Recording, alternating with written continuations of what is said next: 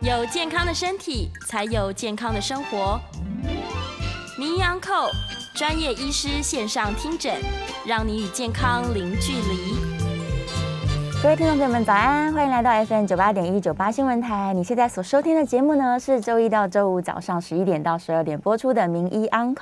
我是主持人要李诗诗。我们今天要来跟大家探讨的主题哦，其实是跟这个心血管疾病有关系，而且是大家问题问的最多的，就是关于支架的各种 Q&A 哦。今天我们请到的是台北荣民总医院心脏血管内科的主治医师黄伟杰黄医师，欢迎黄医师。哎，主持人好，呃，各位听众还有线上的听众，大家好，我是农民总医院心脏内科黄伟杰医师。欢迎黄医师。是今天的我们节目呢，同步也是在九八新闻台 YouTube 频道做直播，所以欢迎大家呢可以来到线上，可以看到我们这个直播的画面呢，同时也可以把问题留在这个聊天室的讯息当中。那我们今天在稍晚十一点半之后也是会开放现场 call in 的，所以如果你有什么问题想要直接跟黄医师做讨论的话呢，也欢迎在十一点半之后哦，我们开放 call in 专线的时候再把它 call in 进来。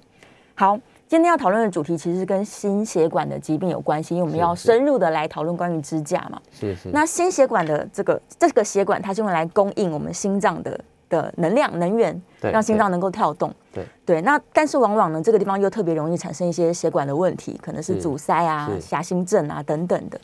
对，所以像现在天气其实虽然变冷了，但是它有点忽冷忽热的状况，嗯反而好像是一个发作的高峰期，对不对？如果有些人有心脏问题的话，对，其实、呃，我们在呃急诊呃我们在农民总医院嗯，有时候需要值班呢、是那值班的时候，其实就会呃有一些像紧急心导管的一个呃的手术。哦那这些手术的对象其实就是像平常可能心肌梗塞对的病人被送来农民总医院。嗯，那这时候其实我们蛮常在你如果说很冷的时候，这时候病人反而发生心肌梗塞的呃比例比较低一点点，反而是冷热交替的时候，血管呃可能比较不习惯的上情况之下，它会有像呃原本有斑块的地方，它会对像呃我们又讲一句，就是像血管呃抽筋，嗯，那抽筋之后它可能会引发血流不足，哇那这样就会有心肌梗塞的现象的产生。是是对是，所以忽冷忽热季节交替反而要更加注意。对，这时候要小心，不要、嗯呃，就是说，呃，没有穿好保暖的衣服，对对，觉得它不冷，然后我可以从有一些人是从被子里面起床，对然后走出来，哎，发现哎跟我被子的温度不太一样，嗯或是早晚的温度不太一样的情况之下，就会有这个现象的产生。对，有些他可能中午想说很热，然后出门就没有带外套，结果突然气温骤降下来，就是对变得外面很冷这样。对对对，对啊，各式各样的状况。是是，对，然后像有的人反而是室内很温很温暖，室外很冷，然后出门的时候突然经历这个温差的对变化。对对对，这对时候其实请大家不要忽视这个温度的变化。是是，对温度变化其实对于心血管是来说是一个负担啦。对对，一旦你可能刚好就像医生讲的有斑块的时候，它就更容易产生一些状况出来。是，是对对，那现在像这个心血管的手术啊，对其实我们知道它有非常非常大的进步，对。所以这些这个心血管的狭窄，它目前的主要治疗方式通常是怎么样做治疗的？好，那其实讲这个问题，可能就会讲到一个故事、啊。哦，其实说，其实呃，心血管大概是这四呃心导管手术，大概是这四十年到四十五年这之间，嗯，呃，它的历史大概有这么久了。是那我记得前几年去欧洲心脏学会参加呃他们的介入性的心导管的时候，嗯那时候他们还庆祝了心导管创立的四十年。哇，那那个第一个执行手术的，其实是一个呃一个一个瑞士的一个放射科医师加心脏科医师，放他射那时科候加非心脏常科非常的勇敢，是然后呃他呃创他那时候第一次帮一个病人，第嗯当然是一开始是先在猪身上在做实验，哦那在一九呃四十年前的时候，第一次在呃病人身上用气球球囊。嗯，气球球囊就是说，呃，以前哈、呃阿姨阿嬷就是其实都会来我们门诊对，说，哎、我是不是要用气球去打？哦那气球去打，那其实这个想法就是停留在以前哦是刚呃刚发明的时候，我们就其实没有支架，对那时候呃在早期都是用球囊把你的斑块破坏掉，把它打扁掉，嗯是那就呃就恢复了你原本的血流。这个是很早期，在哦四十年前开始是有这个治疗方式，这是最早期最早期。嗯，对。那可是说就是呃，可是其实事实可能最安全的不是这个样子，因为我们人一直在进展嘛，科技一直在改变。对，好那产业升级，我们台湾有台积电的升级，那可是支架其实在整个世界上其实是呃进展的蛮多的哈。嗯那我们后来慢慢的发现，我们其实用球囊嗯去治疗这个病灶，会带来相对的一个血栓的风险，哦，因为它对打散了，打散这些了斑块就到处乱跑，对血管会有点微微的裂开。是啊，，这时候我们需要额外的去呃修正这个血管。那修正的方式哦以大概十几二十年前开始有支架的产生。是那第一刚开始支架产生的时候，其实是一个还蛮高的一个裸金属，蛮高级的一个裸金属的支架。嗯那这个支架现在健保其实都有帮我们给付这一块哈。是，那裸金属支架，因为我想我被破坏了嘛，我就去修饰它，对像盖房子、清水沟一样，嗯我把东东西纾困了，可是我要去，呃，我破坏的地方，我要在水泥再补一补嘛。是支架想法其实就有点是这样，所以我把这个东西补完之后，哎、它就很漂亮了。对，可是我们人的血管毕竟不是呃水沟，我们人其实是一个活体， 对哦，它里面有非常多的一些生理机制，是，所以在呃之前用裸金属支架，也就是呃一般的民众心里所了解的嗯一个没有涂药的支架。哦，那没有涂药的支架，好像发现它会血管内在阻塞，是所以慢慢的、慢慢的，我们又经过了一些支架的革命，或是工业革命，嗯我们有能力在这个裸金属支架上面去涂上一层药物。是，对，因为我们毕竟人会，呃，复原的过程我们会增生，我们把金属，呃，你在水沟你帮它漆一个水泥上面，它不会增生，对，可是人体你帮它放一个外来物，嗯它会引发一点点就是发炎反应，是这些东西会导致很多像血小板的再聚集啊，一些巨噬细哦胞的再聚集。那这时候呢，我觉得人非常的聪明，嗯非常聪明就是那我不要让这些东西再聚集嘛，是对不对？我就把它涂上一些抗发炎的，嗯哦，然后或涂上抗增生的一些药物，是对，然后在这个支架上面，所以才进一步的我们的支架的革命，好、嗯就开始就大家现在所听到的一个呃涂药的支架。涂药啊指甲，那那时候的想法其实就是，呃，我想要就是不要让，呃，就是不要让我的血管再增生。嗯可是我又发现很多问题，因为涂药支架还是有，还是有，还是有一些呃非常多的可能会让再增生的产生啊，哦或是说呃它就会有进展，慢慢第一代、第二代、第三代的支架是涂鸦的支架产生。可是这些支架其实呃越来越进步、哦嗯那我们在工业上面，我们就会去想，就是科技上面就会去想，想说我支架如果越薄越好，因为你看呃水沟很大条，我们人体的血管很小，很小条呃，方寸之地，我们想要越薄越好。对，嗯那越薄越好的情况之下，像呃我呃我们现在比较常用一个百多力的一个支架，越薄越好，它其实就会做的很薄。对那这个也是在今年欧洲呃介入型医学会，其实会讨论到非常细的、非常薄的一个涂药的金属支架。嗯就是超薄又有涂药的指对甲对，对，嗯那那这个想法现在非常的新，可是是呃我们人其实不满足，嗯呃我们可以像呃我举一个例子哈，就是像呃如果有去骨科会开刀的病人，对那那他会跟你说，哎、我们这个会用呃可吸收的材质，对可吸收的材质是从外科嗯慢慢的进来，就是像你在开刀变方粘连，对不对？。对那呃，我觉得呃，这些设计这些支架人非常聪明，他嗯就把这些东西把它引用到我们的血管里面。是那初期在几年前，呃，我们我我相信有线上的听众有一些都有放过可吸收支架。是那这些支架当时当时我记得可吸收支架开始的时候，我还是总医师的时候，嗯嗯嗯那我们就看老师在放嘛，对不对？对老师在放，然后会做一些血管内的一些影像的的检查，呃的评估，它是这个血管适不适合。嗯那可是因为呃，毕竟在这方寸之地，我要把可吸收的东西做得非常的小，对其实有点困难。那那时候那那个支架其实就说，呃，它号称是一个生物科技的支架，可是其实不错。那吸收完之后，他说两年，所以我们在血管的影像看到，其实是可能大概是五年、五年左右哦嗯会才会完吸收整掉完整吸收。嗯嗯那这个想法大家可以思考一下，我需要我血管阻塞斑块，我需要你的时候，嗯你可以来，就是对我帮你帮你保护你。嗯可是，呃，通常在两年之后，我们血管成型，呃，我们把它修饰完，它复原了。是两年之后，我需不需要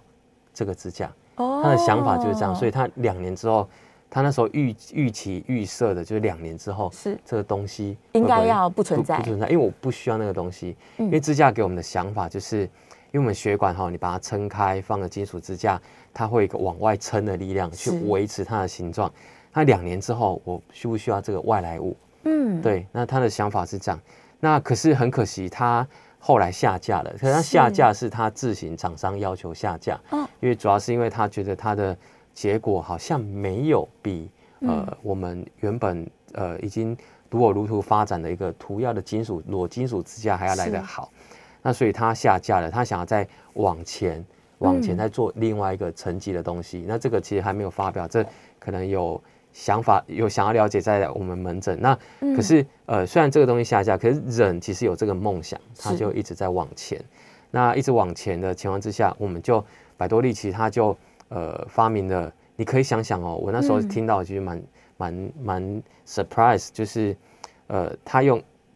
呃模仿裸金属支架去做一个金属的可吸收支架，哦，金属材质，但是对可以被吸收了，可以被吸收，所哦以是，它放在血管里面。嗯，那那时候我们做的研究哈，就是说它，可是它当然是经过了几次的革命啊，就对是说它第一次做出这个呃金呃涂药金属可吸收支架。是，你看它这个想法，就跟以前来比，就是哇它结了很多种。对可，它一开始它做不太出来，就是可以控制在一年内，因为你想一想，就是我要让一个金属支架在身体里面一年内可以吸收，这样嗯这个国家的工业要蛮厉害的，这是科技也蛮厉害的。那一开始是半年就吸收了，他发现，哎、我的血管需要一年内都要都要有这个支撑，支撑住，可是你半年就吸收，我这样没办法。哦，又太所快，以他们又又进展了一次，就一年内就吸收了。嗯是，对，那呃后来就是看起来结果都还不错，都不会太差。哇。对对所以现在已经发展到是金属又涂了药，但是它一年内它就会消失，对对，然后对让血管在这一年当中恢复到正常，对这对样，当我需要它的时候，它嗯来它放在这边。可是是当我血管已经整个复原好了，它就不见了。哇，对，那有人会担心说，呃，就是诶，一年之后它会不会留下任何的东西？其实我们是有看一年后跟两年后的血管内的影像学，我们很仔细的去看血管内，其实没有留下任何任何的一个呃物质在里面，就是只有原厂那时候，因为我们必须要去定支架，留一点点东西，那个东西不伤害血管。是，对对对哇，所以科技真的进步的非常非常快，欸对。对对你看这个支架短短发展，应该说心血心导管手术发展四十年，对从一开始只用气球而已，对然后到现在它已经是又是金属又是涂药又会消失。对对对对啊，所以在血管的健康来说，原来其实我们并不需要一个金属支架永远放在身体里面，原来对是不需要的。对，也呃，我们人的想法是这个样。对，不过呃，我觉得未来一定会越来嗯哦越有看头啦。我觉得在这个支架设计是上面，对会越来越又更进步。对对对，对，所以对病患来说，其实他的选择更多。更多更多。嗯然后我举一个例子好了，就是说，因为我们台湾的呃，台湾的呃病患在这一方面的想法比较少一点点。是，那我前阵子其实有呃帮一个香港的民众做治疗，对，那这个民众其实基本上，呃，一开始就是，呃，他呃他台湾人，然后嫁去嗯香港，是，然后回来台湾治疗，因为他觉得台湾的整个医疗环境，他觉得比香港还要友善啊，嗯所以他就回来台湾治疗。是，那也不用等那么久啊，这个对有就是大家的我们在这一块土地每一个人的贡献这样。嗯然后他治疗过程中，他一开始就跟我说，他想要这个可惜就这样，因为他上去连查、嗯查了很多所资有的。料。是那我就跟他讨论，就是说，呃，不是每个人都可以放这个支架，嗯因为这个支架还在进步中。对我们现在会选病人来放。哦，对那会可是选哪一种病人？呃，我们会初期来做的时候，因为我们有一些病人非常的复杂，血管里面嗯五味杂陈，就是各种各种一些像脂质啊什么，在一个血管的斑块都有。哦这种这种的病人，在这个当下，我们会觉得先不要放。是可是我们会先放在一个比较不会很复杂一个支哦，一个比较一单纯的问题。对对，因为其实大概有五成到六成以上的病人的斑块没有很复杂，是哎，我只要需要那一年，呃，一年的一个期间来治疗它。让它恢复就好了。，对，可是有一些病人可能是嗯两三成的，其实不太适合。是是，这些东西你可以去查相关的资料，可是要跟医生讨论。嗯对对，不是说每个人都适合。哦，所以有些人他其实可能适合不用不要洗手的，对也许他的血管状况比较差，对所以它需要这个东西在这边更久一点。对对，那它对就可以选择像我们刚刚说的超薄，但是它有涂剂那个涂药的，对对对对，它就可以预防这个血栓啊其他的问题。可以可以可以，对，但我要问一个民众很在意的问题，是就是是我们目前健保给付只给付到裸金属而已吗？呃，应该是正确的讲法是说，是其实健保局它帮民众其实做的还算蛮多事情的啊。是是是，第一个手术费的给付啊，对，导管的给付，哦然后还有就是说，呃，整个给付它会有一笔的金额，是对，那其实可以可以，你做完整个手术，其实呃，病患呃，其实呃，卫卫福部或是嗯健保署，其实它会帮你给付。是可是至于你要什么样的支架，对啊，这个就不一定，因为它因为我们饼就这么大嘛，是它照顾所有的人嘛。哦哎，那它是给付这个东西，其实已经够你嗯呃去治疗你的疾病了。是可是是如果是你要在网上，嗯就是做更好的一个选择的话，哈、嗯那这个可能就是要跟你医生讨论对这个给付的问题。是基本上卫福部都有给付，至于多少这个细节，可能就跟医嗯师在你的主治医师跟你讨论这样，是，所以有可能说你想要挑选材质的时候，就会有部分自费的产生。会有部分自费的产嗯生。不过这我其实基本上这个觉得这个算是合理的，合理的自费范围。对，可是你要去思考到你嗯本身的能力跟你的是病灶的困难度，嗯所以我们会跟病人讨论第一个，呃，因为现在卫福部也很在推以病灶的病难呃困难度对来推荐选择治疗的方式。是啊，这个方式不表示，诶，我今天心脏内科嘛，嗯我们是做心导管，可还有另外一种选择是开绕道手术。哦好，那是开刀手术的话，这个也是一个选择，所以我们对必须现在要从疾病的困难度来推荐这个病人嗯来做什么样的治疗。 是那它分得非常非常的细，我要怎么去做，可能要跟你的主治医师讨论。嗯，对所以大它概是是跟个体的状况有关系了。对对对对对，也不是说呃，我今天了解了支架特别多，那我就一定只能做支架，也不是这样，就是它还有嗯对各种其他的选项。呃选项，有嗯些要选项，有我们有一些呃像就是呃以前哈，就是现在比较进展也是在气球上面，以对，前气球把病灶打开，嗯，然后进展到呃打开之后放支架。对放支架之后，进展到我可以吸收。对那我，们现在又回到最原始的地方。当我把这个病灶破坏完之后，我我我观察这个病灶不需要支撑的力量，它需要涂药的力量。哦好，那我就把气球涂药，把它抹在这个血管壁上面，哇它就可以在这半年内或是到是一年，它阻止它的血管的增生。对。那你也不需要这个东西，这个都是一直在进展的科技啊。哦，所以有对可能其实连支架都不用的，有这可个能气球现在都可以在血管内壁做涂涂药，对对对。是，对对，这是大概我这两三年嗯来蛮大的一个进展啊了、是对是对是，对哇，所以更没有外来物质，对，呃，这个更没有外来物质。嗯哼对对对，可是相关细节、相关的给付还是看条件，看条件。对对对对，它不的血过管状况，对，，不过卫福部其实在这一部分其实做的嗯，我觉得还不错。是，对对对，OK，、嗯所以你可能也是因为心血管疾病算是一个大宗的问题，对对对，所以它的给付条款啊等等的，我觉得应该是对病患来说都已经有很好的保护了。对对对对啊是那如果他今天放的是裸金属支架，是不是有个问题是他可能要一直在吃药，去避免这个血栓的产生等等的？对，这个很重要。其实我在是门诊或是说在病房上面，嗯呃，在手术或是说在查房的时候，跟家是属讨论的时候，医生会有一个在意的一点是说对，我帮你这个人治疗，嗯，好、那你会不会治疗？不是说我今天做完手术是，我就重生了，嗯，还没有完全重生，对，会不会完全重生在于你。嗯，好、那如果你有办法跟很跟医生配合，是，那我所谓的配合，第一个有抽烟的，因为我们经常哦上看到最多抽烟的，对，抽烟要戒掉。我如果今天很辛苦的帮你把血管治疗好，嗯，你还是抽烟，对那你的血管就会一直发炎，这样放金属这样没用。是，好那接下来会不会吃药？有一些人觉嗯得我做完手术我就不吃药，对，错 哦，做完手术吃药会更多。好、那可是那只有在仅限于那一年。对，那你会觉得我吃药变多，那是因为你之前都没有吃药，你忽略自己的健哦康。是，对，那做完导管之后，你不能说有一些那那我配合医生吃药就好了，嗯，当然不行，因为你要有找回自己健康的生活、是嗯健康的饮食，戒烟戒酒，运动、运动呃清淡的饮食，是对，这些是我觉得做完导管之后你更应该要重视的。一定要做对，的只是你荒废很久，哦所以你才有这个疾病这样子。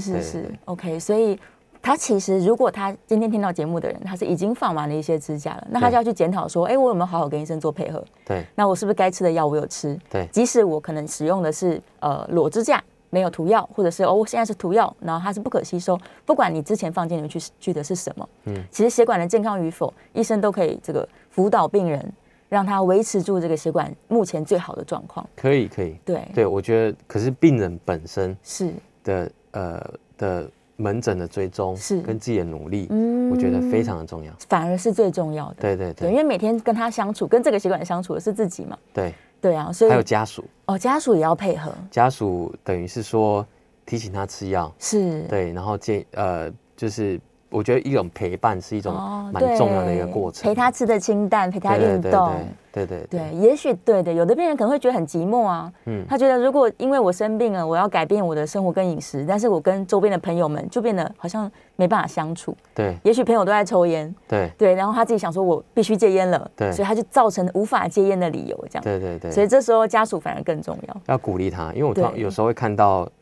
说要戒烟，戒两年之后是又开始抽，又开始抽了，对对对对，可能他有社交的压力，他对必须这么是做是。对，但是健康跟社交压力相比，我觉得健康还是比较重要。对，对啊，而且我相信好朋友是可以理解这件事的。是嗯是一定可以理解，对啊，对啊，所以这些观念都很、很重要。对好，我们这段节目当中，我们讨论了非常多，因为之前只要一提到心导管的手术，大家就会对支架有非常非常多的问题。嗯对，所以我觉得今天的节目我们其实蛮好的。嗯，也许在下一段当中，我们可以再继续讨论一些大家可能容易对支架产生的一些疑问。那我们在下一段呢，也会开放 call in 哦，call in 的专线是零二八三六九三三九八零二八三六九三三九八。如果你也对这个心脏的问题啊，你对支架啊，可能存有一些疑惑的话，欢迎你打电话进来，我们可以直接跟黄医师做讨论。那在线上呢，我们的 YouTube 聊天室当中也有一些问题，所以等一下我们在下一段节目也会开始回答线上的问题哦。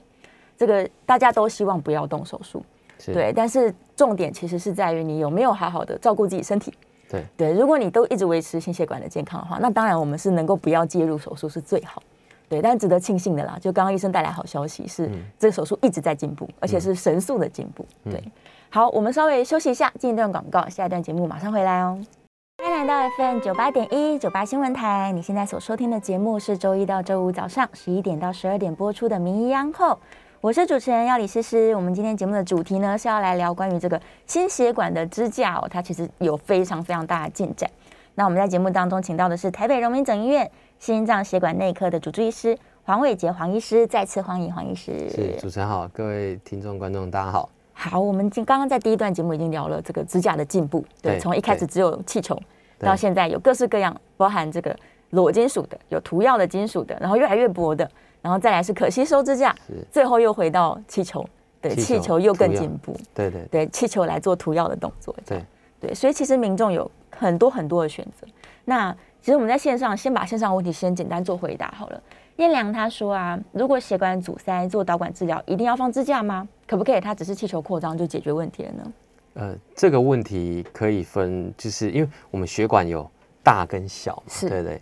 在比较大的血管里面啊、嗯我们是比较不会单纯的做只有气球扩张的动作，哦因为其实扩张其实就是一种破坏。对，那我破坏之后，如果你没有重建，嗯，其实这个是不对的，就是你可能哦要去帮他放支架。是破坏之后，呃，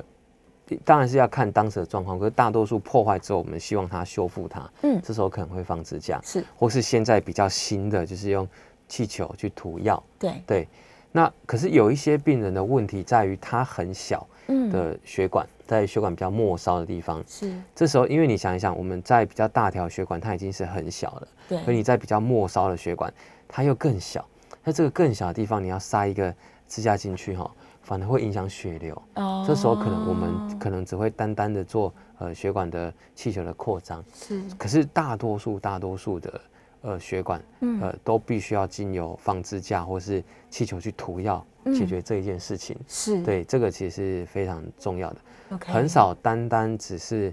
做呃气球扩张，有，可是当时看你的状况而定，是不是说呃所有都没有这样？哦，对所以其实病患。他不应该是说他主张说我只要扩张这样，他应该跟医生充分讨论嗯对条件是不是适合。对对对，对，好，我们在线上有这个扣印进来了，来麻烦医生戴一下耳机。好，来，好，线上的林先生，林先生请说。哎，医生，我有两个问题想请教您哈。是是第一个问题是说哈，我们的这个支架，如果这病人没有控制好，他很容易发生支架内太狭窄的问题啦。哦、嗯，那有很多人说，哎啊，像我们的很知名的李前总统，他就可以放很多支的支架，难道他可以在呃原本的支架没有取出的状况之下，在阻塞的地方再放一支新的支架上去吗？这是我的第一个问题啦嗯哈、第二个问题是说哈，这个。哎，有的时候医生都会说，哎啊，你的心血管哦，虽然说看起来有点阻塞，可是它的阻塞的趴数还在五十趴、四十趴，还在可以可以靠运动或者一些生活控制来预防它的阻塞啦哈。然后我的问题是说，可是年纪越大，或者是呃年纪越大，或者是你有三高的话，是不是会让这个置放的呃风险变得更高？是不是说我们如果有这样的病人的话，是不是你要跟医生来充分讨论这个支架的置放时机？以上是我的问题，谢谢医师，我的现场收听，谢谢。谢好，谢谢谢谢。那我我先回答这位先生第一个问题哈、就是说可不可以？呃，因为你因为你举例李前总统，还有就是支架内如果再阻塞，嗯，可不可以就是再放一支哈？那这个思维要看你当下再阻塞，因为呃，就像是我刚刚说的，就是说，如果你放金属支架，不管有没有涂药哈，嗯那它都会在金属的内面哈，因为可能你这个体质的关系，它会让一些像一些巨噬细胞啊、血脂肪跟血小板再附着上去，嗯或是一些纤维组织的细胞附着上去哈。那这时候处理方式哈，在呃学会或是说在一个呃国际的一个准则上面来讲，其实现在没有一个很充足的一个证据讲说要如何去治疗。那通常会根据像我们临床，像台北龙总，其实大概在做心脑管手术的病人，我们有六成的病人会呃帮病人使用其实血管内的影像学，像呃我们的光学同调电脑断层，呃断光学同调断层扫描，或是血管内超音波。嗯那这些其实可以看到血管内斑块的组成。嗯那可以去讨论到说说这个斑块我要怎么去哦呃去修复它。是它需不需要呃一些抛呃一些旋磨器的呃旋磨，或是说它是它的原理是因为呃支撑力不足，那这时候可能就要放一个再放一根支架上去是。那如果它不是因为这样，它是可能是因为血脂肪呃哦太高或任何的因素。对现在蛮多蛮标准的治疗是在支架内再涂一层嗯一层呃像我刚刚所说的气球，然后放在支架原本已放置支架的地方，是再涂药上去。哦这个其实是一个选项。是那以前在李乾隆那时候放的时候，可能对还没有这个想法，嗯所以因嗯为最近的进步哈、这个东西这个想法慢慢的会越来越热门啊，是所以说也是一种可以取代的方式。哦，所以它不只是说我叠第二支上去，它现在因为气球可以涂药了，对所以对原本放好的地方就可以再做处理。对，可以再处理。哦所以因为时间进展，处理的方式其实不太一样。嗯那呃，可不可以怎么做？要怎么做？要跟你的主治医师在当下手术的时候的对呃的整体的评估，其实有点关系。是对是是，那这个也有败于就是各各嗯仪器的产呃的制造跟进展是这样。好，那这是第一个问题。那对第二个问题是说，呃，阻塞多少要放支架？其实嗯病人要有一个想法，就是我在临床上常遇到，就是说我是不是放完支架，对嗯我就一劳永逸。很多人是这样想的。没有，就是我觉得各个危险因子的控制是，才是我觉得的王道哈。嗯放完支架是创造另外一个问题，是那我没有办法，我一定要创造这个问题来维持你的健康。对，对，那放完支架，你要更努力的吃药，你要更努嗯力的改善自己的生活品质哈。是所以我们只会在不得已最后呃，因为你在做要做心脑管前，我相信你的医师，嗯其实都会帮你做过很多非侵入性的一个治疗，像你会去做核子医学，是会去做跑步运动心电图，嗯会去做断层扫描，嗯这些东西其实呃都会帮我们评估到你需不需要，呃有没有问题。那如果你是很轻微，我们看起来嗯你的血管内的阻塞比例不高，对那研究有显示，其实大概三成，假设你阻阻呃阻塞是百分之三十的话，是那这时候其实可以透过吃药来嗯缓解嗯你的症状。对等到真的真的非不得已的时候，才会需去要放这个支架。哦，对对对，所以它其实没有一个绝对值呃，我们通常会说百分之七十以上哦，七一十定会放，才会一定要放，对那但如是果七说十以下就看状况，看状况，五成到阻塞百分之五成到嗯七成这一部分哦，是我们会利用其他呃各个呃比较客观的数据去判是断要不要放。哦我们也会去测血管内血流的压力的变化，是是嗯来决是定要不要放这个支架。那这个这个议题其实是一个呃蛮新又大家各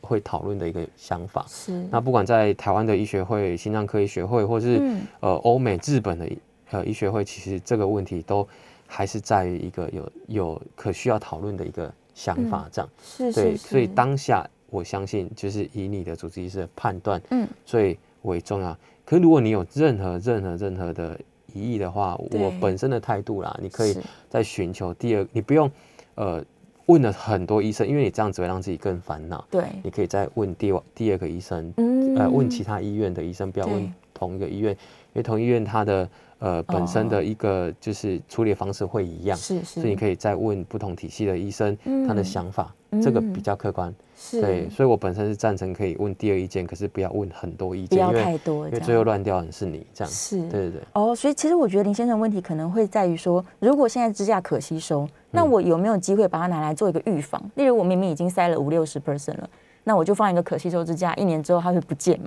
然后来预防我之后这个心肌梗塞的发生。也许他们是这样的逻辑，但对目前并没有这样子的建议。没有没有，这这个你如果会这样想，嗯你会。呃，因为这个已经不是一种预防，因为我已是经去破坏你的血管了。哦，我觉得新生的最好。是你你只有塞百分之三成到五成对，你提用这些药物，嗯嗯它会改善，它会变好的，对，它会改所以善。不至需于要会不会到原本最原始嗯，我相信应该不会，可是它是会改善。这样嗯对是是是这个就是你的责任。对你如果把这个全部嗯推给，就是我放完支架就解决， 那那我觉得这样其实会忽略掉你本身应该要做的事情。是对是因是，就为是制造一个新的问题来对这对，样身体的健康是嗯医生会帮你，可是对你最重要。对嗯，对是，所以逻辑上还是能够自己把它改善是最好的。对对，可是对你改善不是相信偏方的改善，对是要有逻辑的改善。嗯，对所以可以问医生，对对，对跟医生医生说，哎、我这饮食最近是这样，那需要怎么调整？这样。对对对对。好，我们在线上还有一位许小姐哦，许小姐来，请说。啊，医师你好哈，我有两个问题请教。我是在去年的十一月二十八号装两只支架，呃，一切呢都听医生的，就是说吃一颗的 c o m b r a v i x 一颗，还有胆固醇一颗，高血压的一颗，呃，一直都维持得很好。七月四号就去打那个莫德纳滴剂，可是一直就是胸口就不舒服，会心呃有点会呼吸不顺，而且胸闷。后来医生给我在十月四号的时候帮我照那个心肺造影，后来我十二月三号又去看门诊，医生说蛮好的，血液都很畅通。医生帮我又改了一颗那个呃 c o m p r e f i x 那个就没有，就改成那个 b o k i 呃还是拼命的一颗。可是自从吃了这一颗以后，我的血压又发现有点低，像我今天量就九十九五五十八，然后心跳莫名其妙要跑到六十七，以前都没有这么高，我的心跳都大概六十二、六十三、六十四、六十五不会超过。那请问医生，我这样子是高血压的药还要吃吗？另外，我的那个第二剂的摩登纳可以打吗？请教医师。哦，哎、我们剩下大概一分钟的时间。那我很快回答这个问题。呃，我觉得这个这个问题，其实你要可能问你的主治医师哈。嗯那我们其实最近蛮常遇到打完疫苗会有点不太舒服，是大多数其实都是没有，就是只轻微胸闷，可能对因为对这个有点免疫反应哈，是大多数都可以解决。那会遇到血压高高低低，高高低低，这个嗯东西表示，哎，你人其实是一个是个呃一个正常生理循环。是啊，我变们需要动微当调中。对，是所以其实我建议，如果说这个东西你可以记录下，因为像我都会发一个小本子给哦，病每人天记录记录，然后你拿来是跟我讨论。嗯我我不相信就呃，我相信药物不嗯不一定要一直的吃，而是要动态的调整。动态调整，对对对是，所以它最好重要是每天记录，对对然后跟对医生讨论它的变化性，这样对对对，是好。我们这个下一段节目我们会继续开放口音，然后也会回答线上的问题。我们进一段广告，很快回来。欢迎来到 FM 九八点一九八新闻台，您现在所收听的节目是周一到周五早上十一点到十二点播出的《名医安扣》，我是主持人要李诗诗。我们今天要讨论的题目哦，是这个跟心血管支架有关系，就大家对于支架的选择啊，有各式各样的问题。那我们在节目当中请到的呢是台北荣民总医院心脏血管内科的主治医师黄伟杰黄医师，我们再次欢迎黄医师。哎谢谢主持人，那谢谢各位听众跟观众。好，我们刚刚已经接了一些口音哦，现在还是可以继续口音进来的。口音专线是零二八三六九三三九八零二八三六九三三九八。最后一段节目，我们要掌握一点时间，这个线上好多问题，看能不能快速的来回答大家哦。呃，博宏问了一个问题，他说可吸收支架被吸收之后，是不是会让它又再坍塌狭窄回来？呃，嗯这个问题是会的，所以其实我们也有遇到，其实就是呃放了三四支对可吸收支架，后来呃有再狭窄，是那这时候就要跟医生讨论你是否适合再放这种支架。哦，对，那也许你放涂药支涂药金属支架也会再狭窄，是所以我们就要去追源头，是不是嗯你的前面的血脂肪、高血压、嗯糖尿病没有控制好？哦所以这种东西没有办法，就是呃，嗯以一个问一个呃回答，就是呃百分之百确定它。没有标准答案的。对对对对对，所以还是看每个人的条件不一样。嗯对对，对也许有的人真的特别适合做可吸收支架，嗯有的人是不适合，他一定要金属的。对对，对，所以也是看个人状况。好，再来下面有一个问题说，哦，他的血压是偏高的，然后但是有有吃药，很乖，然后呃，核磁扫描跟运动心电图都显示有心肌缺血哦，但是他没有什么不舒服。那这个是用观察的吗？还是他需要更积极一点，考虑说要来做心导管的治疗等等？这其实回到我们刚刚休息的时候讲的一件事情，就是病患他对于自己每天的状况有没有办法提供给医生更多参考，对不对？对，嗯，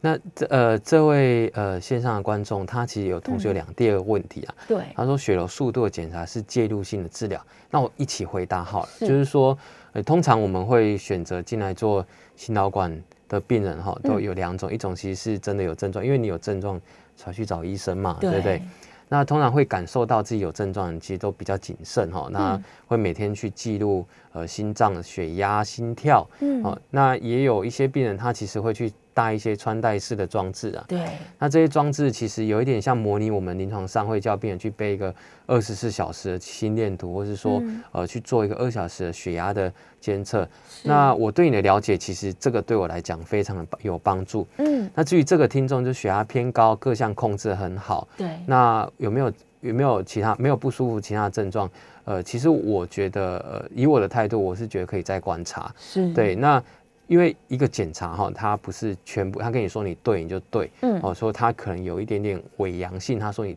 你有有疾病，可是其实你没有疾病。哦对，那这时候我会跟病人说，其实你的感受最重最要重要。是可是你这时候不能忽略掉，有一种人他会忽视他的嗯哦胸闷的人，这种人你还是要跟他讲，是就是说虽然说我觉得不需要积极治疗，可是你有任何问题，你要嗯跟你家属讲，你要早期回来门诊。哦对对对因为他有有可能习惯了，他习惯那对个闷闷感觉，他就不以为意，对对但其实对那是一个警讯对，这个比较是常发生在男性，男比较性年轻一点，哦，对，年轻一点是，所以可能如果有问题的话，哦，嗯因为现在其实心导管呃都只有在打针的地方打一点点止痛药跟麻醉药哈、哦，对，那住院也大概是两天到三天了、很快那，健保其实都有给付哈、哦，如果你是真的真的因为相对性的非侵入性的检查有缺氧、嗯有缺血，那你没有不舒服，可是你想要了解，你还是可以做。可是我通常都会鼓励病人，嗯就是说，呃，大概就是七呃，就是呃，先观察就好了。是那至于呃血管血流速度介入性治疗，嗯是的哈。如果说像有一些刚刚前面有一个听众，其实会问我们说，我如果塞三成，对我如果塞五成，嗯我需不需要治疗？这时候我们会放一个嗯呃，我们会放一个导师到你的血管的病灶前后去测量你的呃压力的变化，是然后会产生一个比值。嗯那如果这个比值哈，其实就是可以跟我们反映就是你的生理血管生理的状况了。哦那如果真的有问题，那就需要放支架。是对对哦，对所以他去做这个血血管流速的检查，其实是相当重要的，对它可以提供医生评估。对，提供嗯一个生理性，因为有一些人他很敏感，对，他可能解剖性来看，我们看血管、看血管摄影，它其实就是三十到五十左右，嗯还好嗯可它其实有点问题，哦它会有问题，就是表示它其实心肌缺氧有一定的比例，是嗯它供应不足，它才会呃会胸闷。对它用用这一个检查，它可以帮我们反映出，哎，你的问题真的是个问题，这样。是是对是，对对所以那如果这个真的健严重，对，这个健保其实是有给付的，是，对对哦，是，所以建议他就是他的的确是可以去做检查，检查看看。对，可以果嗯可以，这个这个健保有，呃，应该是说有条件开放的一个给付，是，，对，那这个不用太担心，跟你医生讨论这样。嗯，是是是，真的是现在有各式各样的技术，越来越进步。对，哎是是对啊，所以帮助民众多了解一点是好的，是，因为因为这些知识太多，而且更新太快。对，所对以，如果他在做到医生面前之前没有基础知识，嗯然后医生可能也还需要解释更多，对啊，所以我觉得今天黄医师来真的很好，就让是大家可以把这些 Q&A 都建立一些基本的概念，是，对啊，这样到时候在门诊的时候面对自己的问题，或是跟医生沟通，他可能也会更呃更容易沟通，对对，我对一啊直觉得病人不要就是要准备而来啊，是要以准前会备觉得。呃，对，准备而来的病人会有点压力，现在不嗯会，是因为你有准备，我可以跟你讲更多，对，然然后你会更了解，你会有是更正确的选择，嗯医病关系也会更好。这样是是，是，所以是非常建议大家可以多发问、多问问对题对对的对对，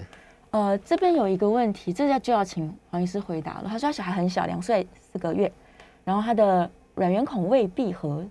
那半年追踪一次。如果一直没有的话，他是不是也要做手术？呃，这一种其实是比较属于一个结构性的一个、嗯呃心脏的疾病啊，对，那比较属于小儿心脏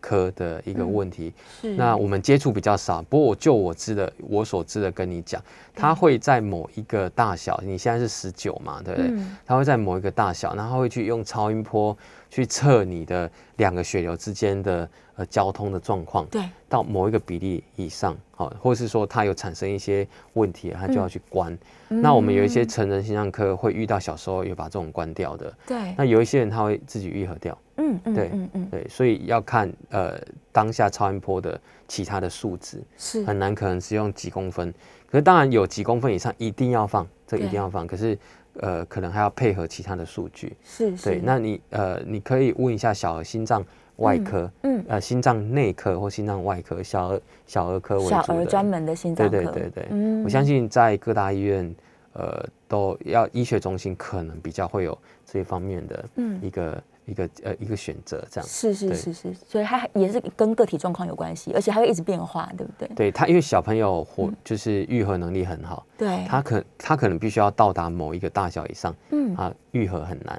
所以他某哦一些呃某一个呃程度以下，他可以自己愈合。是所以那这个呃，你也不要觉得医生一直在观察，没有，嗯嗯其实我们等他等他自己复原，其实是最好的。是，对对，因为哦少一个外来物，这个人，因为你想这个东西放在那边，未来会不会有问题？嗯，未知。嗯可当我必须要在真的需要放的时候，我才需要放。其实医生其实一直有在帮你追踪，嗯再好好的跟他讨论这样。所以其实追踪或是观察不是消极，是积极，就是它呃是一直持续密切的追对踪。对对，因为医医学上的治疗不是一个嗯呃对或错，对它其实是一个艺术，嗯它在某一个点帮你介入治疗，这个才是对你最好的。嗯，是对，大概是这样。是是，所以这个观念其实大家要知道说，医生说追踪不是说叫你回去不管你了，不是，不是不是是真的我们要密切观察它，对有可对能它会继续持续的变化当中。对对对，对啊，我们最后可能剩下一分多钟的时间哦。有一个问题就是，这个支架放进去啊，它其实是会跟着我们一辈子的，对不对？对如果对是不不不可吸收的支架，对对，那它这个放在身体里面这么久，其实呃，只要好好的维持我们的血管健康是没有关系的，它可以用很久。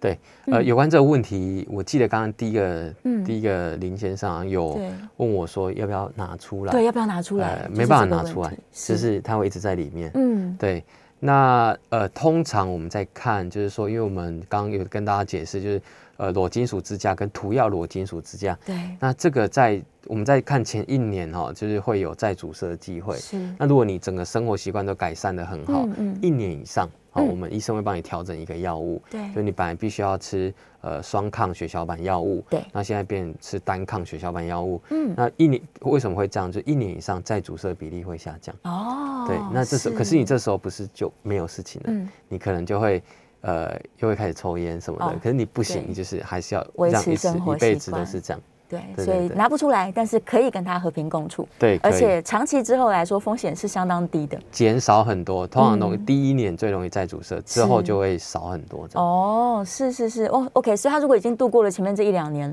他对要做的事情就又回到自己养生、对健康，对对对，就是这，些重要的原则，对对，千万对要坚持下去。是，对是，啊，就不断跟大家呼吁是身体是你自己的，所以你自己可能可以带一些穿戴装置啊，对然后更了解自己的变化。对，那你对就会知道，说我今天放纵的时候状况就会差，是但我今天如果很乖，我是好好照顾我的状况就会很好。是是对呀、好，我们今天非常非常开心，谢谢黄医师哦是，很很认真跟大家讲解了各式各样跟支架相关的问题，我相信应该有很多人的 Q&A 在今天的节目里面得到一些解答。嗯嗯，对，那刚刚医生有提到很重要，做功课是好事情，对，所以希望呢大家可以重视自己的健康，加油加油！谢谢黄谢医谢师，谢谢各位听众观众，谢谢主持谢人，谢。